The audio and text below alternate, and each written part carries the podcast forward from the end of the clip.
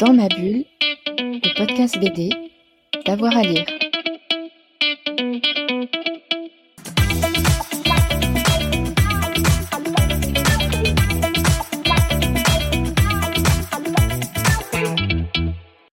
Bonjour à tous et à toutes, bienvenue dans cette émission spéciale de Dans ma bulle, votre podcast 100% BD avec avoir à lire. Vous le savez, on mène un petit cycle de euh, d'émissions sur euh, les vampires et les vampires et la bande dessinée avec euh, Adrien Parti. On a fait les vampires dans la BD européenne, on a fait également les vampires du côté des, des États-Unis et des comics. Aujourd'hui, on va aller de l'autre côté, on va parler des mangas. Adrien, bonjour. Bonjour. Alors, Adrien, tu as consacré dans ton livre euh, Vampirologie euh, tout un chapitre euh, au manga et, les vampires dans le manga. Mais ce que tu précises au début, c'est que les vampires, ça fait déjà un petit peu partie du folklore japonais avec des simili-vampires. Est-ce que tu peux nous en dire un petit mot de ces yokai? Oui, alors, comme on pouvait s'y attendre, étant donné que le vampire, c'est comme une créature qui naît en Occident, que ce soit d'un point de vue folklorique ou après d'un point de vue fictionnel, il n'y a pas d'emblée exactement de créatures euh, de vampires en fait euh, dans, la, dans le folklore euh, japonais. Pour autant, dans les yokai, donc dans les créatures du panthéon surnaturel japonais, il y a pas mal de créatures en fait qui ont un rapport au sang assez particulier. Donc il y a les kappas qu'on connaît en fait parce que c'est des créatures en fait qu'on ont la tête creuse en fait dans lequel il y a de l'eau et qui sont connus pour certains en fait pour se nourrir de sang. Euh, les kitsune, en fait, qui sont ces créatures euh, qui se transforment en renards à, plusieurs queues, euh, pour certains, en fait, certaines légendes veulent qui, qui s'abreuvent également de sang. on a aussi des créatures un peu particulières, en fait, les, les Nukekubi, les Rokurokubi, si je ne dis pas de bêtises. Donc, c'est des créatures qui existent dans tout le folklore asiatique. Donc, l'une des deux, en fait, a une tête qui se détache pour aller euh, s'attaquer à, ben, justement euh, à des victimes dont elle boit le sang, et l'autre a une tête qui s'allonge en fait. Donc il y a des créatures comme ça en effet qui, qui sont intégrées dans le, dans, le, dans le bestiaire asiatique, mais d'emblée pas de vampires en fait. Mmh. D'ailleurs, alors la, première, et du coup, c'est pas tout à fait une surprise. Le premier manga, si on veut, avec euh, des vampires, c'est d'abord une adaptation, celui de La Morte amoureuse de Théophile Gautier. Alors, c'est pas tout à fait ça. Non, non. Ah, pardon. Euh, la morte amoureuse, en fait, c'est surtout le premier texte vampirique à être traduit en fait euh, de manière globale en fait euh, au Japon. Donc c'est la première fois qu'un vampire intègre la production littéraire japonaise en fait. ce qui est intéressant, ça veut dire, on est en 1914 à ce moment-là. Donc Dracula existe déjà depuis, euh, donc depuis 1897, donc quasiment une vingtaine d'années. Euh, des traductions de Dracula existent déjà dans pas mal de pays en fait. En, France, je crois que justement c'est à peu près à cette époque-là que ça a été traduit pour la première fois. Euh, la première traduction de Dracula date de 1898, donc il y a des traductions qui sont très tôt. Le Japon, lui, en fait, se tourne déjà vers des textes beaucoup plus anciens, donc bah, du coup, La Morte amoureuse, euh, qui est euh, en fait qui a été traduite par l'auteur de Rashomon, en fait, qui est un, des auteurs emblématiques de la littérature japonaise. Et le texte s'intitule Clarimonde. Donc, du coup, ils choisissent de donner le nom du personnage principal plutôt que d'utiliser la morte amoureuse. Et ce que je dis dans mon article, ce qui m'a semblé très intéressant, c'est que se pose d'emblée dans la traduction de ces textes-là, ça sera encore plus vrai après pour le vampire de Polidori, c'est que le mot vampire n'existe pas dans la langue japonaise, en fait, à, cette mmh. époque-là. Donc, le mot vampire et même du coup, l'existence même du vampire en tant que figure de fiction, en fait, va poser un problème, parce qu'il va falloir expliquer, en fait, au lectorat euh, qu'est-ce que sont ces créatures. Oui, tu as raison de, me corriger, parce que du coup, on va plutôt passer directement aux années 60 avec euh, Vampire. De Tezuka, d'ailleurs, et ce qui est... Euh, il existe quelques petits textes en fait qui utilisent euh, qui convoquent la figure du vampire avant, mais des œuvres emblématiques en fait qui restent encore aujourd'hui et surtout en fait qui ont émigré à, l'étranger. Euh, ce qui est intéressant de voir que c'est une œuvre de Tezuka qui est considéré comme le père du manga aussi bien par rapport à sa production monstrueuse et aussi par le fait d'avoir contribué à une certaine professionnalisation euh, du manga, et notamment euh, dans ses excroissances avec l'animation. Et donc, c'est Vampire, qui est la première série en fait que Tezuka consacre euh, à la créature. Alors, c'est des vampires ça, qui ont le nom de vampire, ce sont davantage des créatures métamorphes. Chacune, en fait, se métamorphose vis-à-vis de, stimuli différents. Et il n'y a pas réellement cette question de boire du sang et ainsi de suite. Il y a beaucoup, par contre, cette idée de devoir se dissimuler par rapport en fait à l'humain de peur en fait de, ben, de, se prendre une levée de bouclier en fait si on découvre son existence quoi. Mmh. Il y, a aussi Dracula dans, dans l'œuvre de Shigeru Mizuki entre yokai et vampire. Oui, alors euh, déjà, oui, Tezuka aussi s'était intéressé à Dracula, mais plutôt sur, euh, sous la forme euh, humoristique. Mizuki, en fait, donc l'auteur de Kitaro le Repoussant, qui est un des mangas phares quand on s'intéresse au, au, manga d'horreur, convoque plusieurs fois le personnage de Dracula. Ce qui est très intéressant, globalement, de ce que j'ai cru comprendre, c'est fortement lié en fait au passif en fait de Mizuki, qui a beaucoup voyagé en fait en Orient.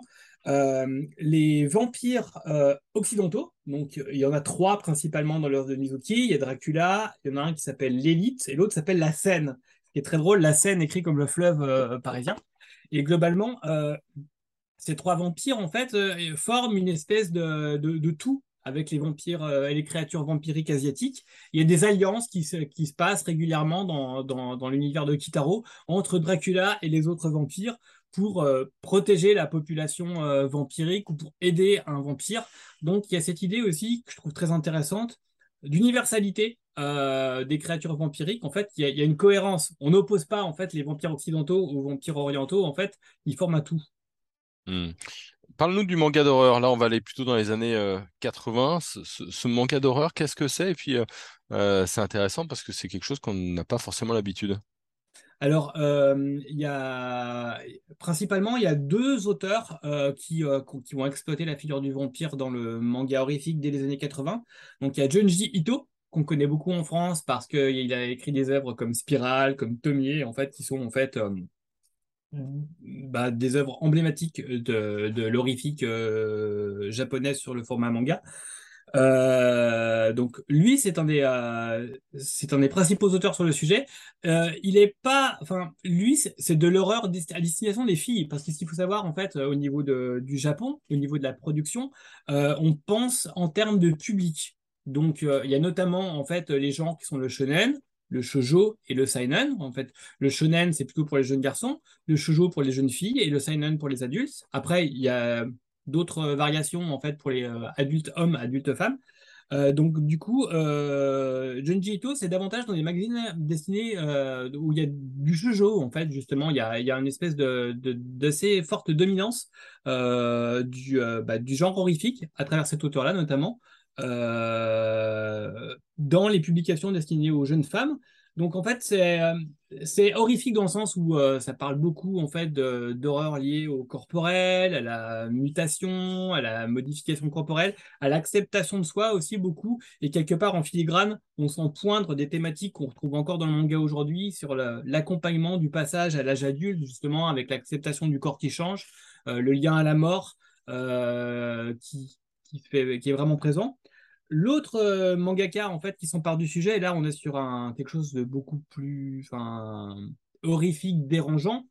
Euh, c'est Shueiro Maruo en fait, donc euh, l'auteur notamment de, de, Vampire avec un Y, qui lui va contextualiser ses histoires par exemple dans la deuxième guerre mondiale. Donc il, ça flirte parfois avec la nazi exploitation sur certains cas, mais ça fait aussi partie en fait du comment dire de du du background culturel japonais, cette espèce d'attirance en fait pour, euh, pour ce, type de thématique. Euh, Maruo, c'est beaucoup plus dérangeant parce que les héros sont des, euh, sont, des enfants coincés dans, dans un monde d'adultes. C'est beaucoup plus référencé aussi quelque part que Junji Ito. Typiquement, dans Vampire, euh, il y a l'œuvre du peintre occidental Arnold de Böcklin, donc le peintre de l'île des morts, qui intervient beaucoup en filigrane. Donc, Ouais, ça, peut être vraiment très, intéressant. Il y a une série, on ne peut pas passer à côté, c'est Vampire Princess Miu, c'est une véritable institution au, Japon dès 1988 et qui s'empare de la thématique. Oui, alors c'est une série qui, en plus pour moi, est très importante parce que, comme tu l'as dit, en fait, elle, date de, les premiers tomes sont publiés en 1988. La série, ou du moins ses excroissances, sont encore publiées à l'heure actuelle. Il y a toujours des, euh, sous-séries ou des, euh, euh, des, séries parallèles qui existent à l'heure actuelle. C'est-à-dire que c'est une des séries en termes de longévité les plus longues pour le manga japonais. C'est une série qui, se démarque un peu des précédentes parce que la dessinatrice, Narumi Kakinushi, elle, elle vient plutôt de l'animation donc finalement, la série euh, manga, elle naît en fait euh, quasiment euh, en, synchro avec ben, l'animé, les OAV du moins Miu qui porte ce nom-là. la tonalité en fait est un peu différente. Notamment en fait ben, parce que sur la partie manga papier, il y, a un côté beaucoup plus féminin en fait qui se fait jour. La série est intéressante aussi parce que un peu comme le faisait Mizuki, il y a cette idée de mélanger les panthéons en fait. Miyu, c'est une princesse, euh, une princesse vampire. En fait, on apprend dans l'histoire euh, que son, sa mère était humaine, son père était un vampire, donc c'est une créature hybride. Et ça aussi, c'est très important par la suite pour l'histoire du vampire dans le, dans le manga japonais. Et donc, du coup, elle est chargée en fait de d'empêcher les démons qui vivent dans l'univers des démons de, euh, ben, de venir sur Terre s'attaquer aux mortels, en fait. Donc euh, là où je dis qu'il y a un lien avec, euh, avec le, folklore ou le surnaturel ou la religion locale, c'est qu'il y y, a, il y, a, beaucoup de liens avec le shintoïsme dans, mmh. dans, dans Miyu, en fait, ben, notamment cette idée en fait, que les tori, donc ces portails japonais qu'on connaît, en fait, qui marquent l'entrée des temples, c'est ce qui marque la séparation entre le monde des démons et le monde des humains. Quoi. Et il y a aussi, comme chez, comme chez euh, Mizuki dont on parlait tout à l'heure, euh, cette idée en fait d'une cohérence des panthéons, parce que euh, Miyu fait partie des, des, vampires d'Orient en fait, et à un moment dans l'histoire, dans le manga, dans le premier manga, il y a un gros arc qui s'intéresse justement à la lutte entre les vampires d'Occident et les vampires d'Orient en. Donc en fait, on, met de la cohérence dans tout ça quoi. Mmh. c'est vraiment passionnant et c'est vrai que dans ton article, tu cites plein de séries où Dracula va lui-même chasser des vampires ou des vampires qui sortent de l'ombre. Mais il y a quand même peut-être une spécificité japonaise, c'est la romance et la sexualité, hein, notamment dans, le sojo. Est-ce que tu peux nous en dire un petit mot? Alors oui, il y a beaucoup en fait de liens euh, dans, la romance vampiroïde, dans le shoujo en fait, ça commence très tôt en fait sur l'ambivalence euh, du genre en fait qui est présente très très tôt. Bah, je pense notamment à, ce que j'ai un manga que j'ai découvert en écrivant l'article en fait et qui a changé toute ma vision du sujet, qui est le clan Po en fait de Moto Adjo qui va être est traduit là euh, ces semaines-ci en, français chez Akata. Euh, et euh, dont le personnage principal est un jeune enfant vampire coincé dans un corps d'adulte. Mm. Euh, il va rencontrer un, autre jeune garçon qui va tomber amoureux de sa sœur, et, mais finalement, à un moment, il y a une relation un peu ambiguë qui va se mettre en, place entre les deux. Et c'est le début, finalement, de cette idée, en fait, de l'ambiguïté du genre, notamment personnalisée par le vampire, dans, dans le shoujo. En, en, discutant avec des spécialistes de la culture japonaise, euh, il y, a un fait euh, social en fait euh, qui, émane, qui émarge de tout ça. C'est l'idée en fait que les relations sexuelles au Japon, les relations sexuelles notamment hétéro, quand on a une femme, sont vues de, manière assez violente. En fait, il y a un côté un peu violent dans la manière de concevoir les choses. Et l'idée en fait de, jouer sur l'ambivalence des personnages, parce qu'en fait, faut savoir que tous les, les mangas, les, les, les shoujo yaoi, c'est ça dont on parle en fait, ceux en fait qui mettent en scène des, des personnages euh, euh, soit homosexuels, euh, soit avec une ambiguïté au niveau de leur attirance, voire au niveau de leur genre. tous ces mangas-là, en fait, se font dans des mangas destinés, publiés pour les filles, en fait, quoi. Donc, il y a peut-être un moyen aussi de mettre en scène une sexualité, en fait, qui se déleste de ce bagage-là, en fait, de violence en féminisant les personnages masculins. Ouais, le, le côté sexuel du vampire, le côté homo-érotique, euh, c'est finalement quelque chose qu'on voit aussi dans le vampire euh, occidental. Et, et, tu termines ton article par une question, le vampire japonais existe-t-il? C'est une question qui est intéressante parce que dans tout ce qu'on a vu, on retrouve quand même quelques grandes thématiques qu'on a pu voir euh, du côté de l'Europe ou même du côté des États-Unis avec les comics. Oui, alors euh, oui, c'est aussi euh, là-dessus que je démarre mon article en, intitulant en fait euh, Histoire d'une appropriation culturelle, parce que le, comme je disais, le vampire tel quel n'existe pas. Évidemment, c'est une récupération en fait d'un d'un légendaire, d'un bestiaire en fait occidental qui a été, enfin, ah, dont les auteurs, dont les auteurs asiatiques se sont appropriés et qu'ils ont fortement euh, employé euh, en, utilisant les codes et les caractéristiques euh, occidentales, même si là aussi ça fait partie de la spécificité de l'appropriation. Tout ce qui est religion, notamment les, crucifix, toutes ces choses-là, en fait, tout ce qu'on utilise habituellement dans la, dans, la littérature occidentale pour lutter contre les vampires, ça fait plus sens en fait dans le monde japonais parce que ça fait pas sens en fait. La population euh, catholique euh, est quand même infinitésimale, euh, donc c'est pour ça aussi après qu'on arrive à raccrocher ça avec le shintoïsme et ainsi de suite pour moi, il y, a quand même des choses parce que euh, même s'ils ne sont pas nombreux, en fait, il y, a des mangas bah, qui exploitent quand même justement le, bestiaire local. Et ce que je trouve surtout intéressant, là où je pense quand même qu'il y, a un manga, un vampire de manga en fait, qui est vraiment unique, c'est que justement, on l'a vu en parlant de la notion de genre. Euh, les, euh, les, vampires du manga soulignent en fait les contradictions et euh, ce qui sous-tend la culture japonaise, vraiment, en fait. Il y a, des grosses différences. Bah, notamment, on parlait aussi, on n'en pas, on a pas parlé, mais il y a, y a, un, il y a un, endroit, en fait, où se font une grosse majorité des mangas sur le sujet, c'est l'école. Les, bah, les, les, collèges, les lycées, et ainsi de suite. C'est extrêmement présent. Certes, on pourrait me, me dire que c'est présent dans le young adulte, euh, on pense à Buffy notamment, mhm. mais dans le manga japonais, c'est quand même, euh, enfin, c'est beaucoup plus ancien en plus cette présence-là. Et ça, se fait encore aujourd'hui. Des, des, des, lycéens qui découvrent l'existence des vampires ou un vampire qui intègre une classe qui va devoir euh, s'adapter à, à, vivre auprès d'humains. Euh, c'est extrêmement courant. Et quelque part, ça peut permettre, et c'est aussi le cas de, de, mettre en scène des créatures hybrides, de souligner que, euh, comme je, lisais une sociologue le dire il n'y a pas si longtemps que ça, le mot adolescent existe dans la langue japonaise, mais l'état d'adolescent, le statut d'adolescent, n'existe pas à proprement parler en fait.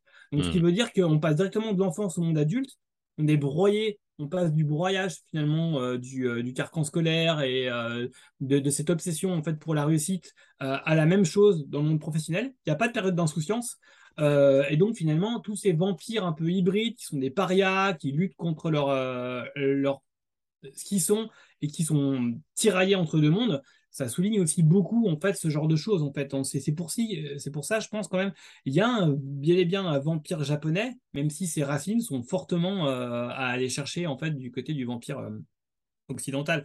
Le dernier truc qu'on peut dire, c'est ce qui est, ce qui est amusant aussi, c'est que finalement, la première confrontation des, des, euh, des auteurs japonais avec euh, le vampire, euh, elle se fait pas au travers de la littérature, à proprement parler. On a parlé de la mort amoureuse, mais enfin, c'est des années 1914, 1915. Mmh. Les, les, premières choses qui vont influencer les, les auteurs, comme Tezuka, c'est le cinéma, en fait. C'est les films comme le Dracula de Browning, c'est plus tard le Dracula de Terence Fisher. Et il y, y, a un exemple qui est tout bête, pendant que j'écrivais la monographie, en fait, j'ai lu euh, Vampire Hunter D, qui est à la base, en fait, qui est un manga, qui est aussi un animé, mais qui est à la base une série de romans. Et dans le premier roman, en ouverture du texte, euh, l'auteur remercie Terence Fisher, Christopher Lee et, euh, Peter Cushing, en fait, quoi. D'ailleurs, hmm. ça veut tout dire. Les, racines du genre, elles sont, pour eux, elles sont pas forcément d'emblée à aller chercher dans la littérature, même si la littérature a sans doute permis d'ouvrir un, un champ des possibles. Mais c'est vraiment le cinéma occidental qui est derrière, quoi. Ouais, bon, très bien. En tout cas, c'est véritablement passionnant et c'est à retrouver dans ton livre Vampirologie qui est sorti il y a euh, quelques semaines. Si vous voulez tout savoir des vampires et la bande dessinée, et puis les vampires euh, et plein d'autres choses aussi, hein, euh, sur le cinéma ou sur leur histoire du côté de la littérature, c'est passionnant et c'est le livre d'Adrien. Adrien, merci beaucoup. Merci à vous. Hein, euh, dans ma bulle, c'est terminé pour euh, aujourd'hui, mais on a 160, 170 épisodes à vous faire euh, réécouter pour continuer votre journée avec nous. On se retrouve très vite pour une nouvelle émission. Bonne journée à tout le monde. Dans ma bulle, le podcast BD, d'avoir à lire.